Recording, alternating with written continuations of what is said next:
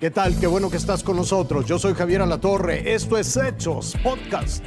Patria y vida. Así se llama el nuevo himno con el que los cubanos exigen libertad.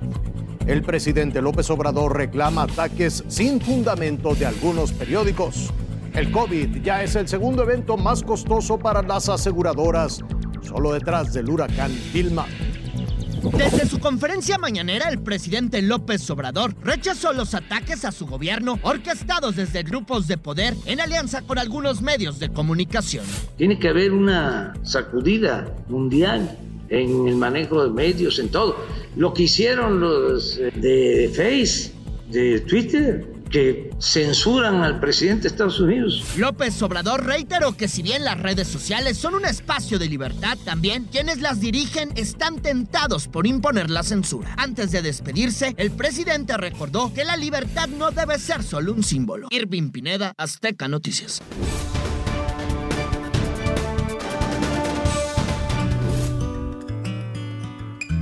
Dicen que la música es cultura pero también es disidencia, es evolución y es revolución. Y es precisamente una canción la que está rompiendo todo en la maltrecha Cuba.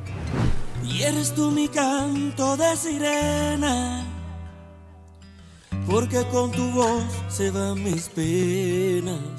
Se trata de Patria y Vida, obra del exintegrante del grupo Orishas, Yotuel Romero, quien reunió las voces del dueto Gente de Zona, de Semer Bueno, Michael Osorbo y El Funky. Todos ellos interpretan este tema, que se ha tornado un himno para quienes sueñan con otra Cuba. Otra Cuba que ya no es la de Fidel. Patria y Vida logró casi un millón de reproducciones en YouTube en tan solo tres días, lo que provocó el enojo del gobierno cubano, que de inmediato organizó su respuesta. Primero a tuitazos del presidente Miguel Díaz Canel, después con otra canción llamada Patria y Muerte por la Vida, interpretada por músicos considerados oficialistas. Hoy te pagan por decir que se acabó nuestro tiempo. Nunca olvides que quien paga siempre en el traidor desprecio.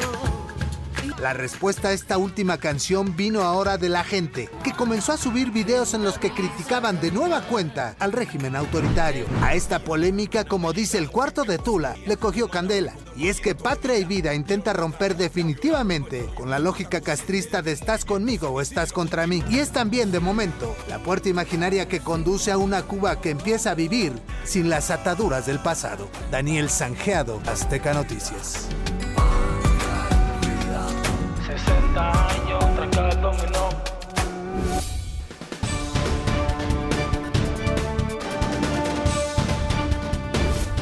El COVID-19 se convirtió en la segunda catástrofe más costosa para las aseguradoras en México. Hasta hoy han desembolsado 1.279 millones de dólares, solo por debajo del huracán Vilma, que le costó a las aseguradoras 2.325 millones de dólares. COVID se ubica dentro de este top 10 en el número 2. Se brincó el número 3, ahorita estamos en el número 2. Lo relevante aquí es que pues, el sector sigue comprometido y seguirá eh, respondiendo a todas las obligaciones que tiene pues, con respecto a sus asegurados. En un lejano tercer lugar se ubican los sismos de septiembre del 2017, con un costo de 1.260 millones de dólares. En cuarto lugar, el huracán Odil, con 1.251 millones de dólares. Y en quinto lugar, el huracán Gilberto. Así hasta ahora se han atendido 58.704 casos por COVID-19 y se ha pagado una indemnización promedio de 229.166 pesos. César Méndez, Azteca Noticias.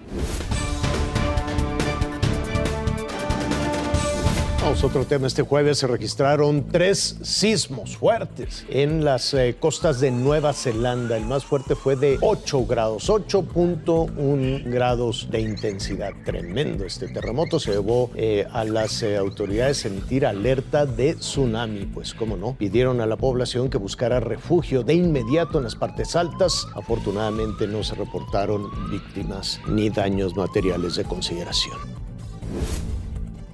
La salud eh, sigue siendo foco de atención en Europa. La salud del príncipe Felipe tiene 99 años y fue operado del corazón. El Palacio de Buckingham informó que el esposo de la reina Isabel II se encuentra bien y que la cirugía fue exitosa. Lo invito a que siga con nosotros mañana con detalles de más información que justo ahora está en desarrollo.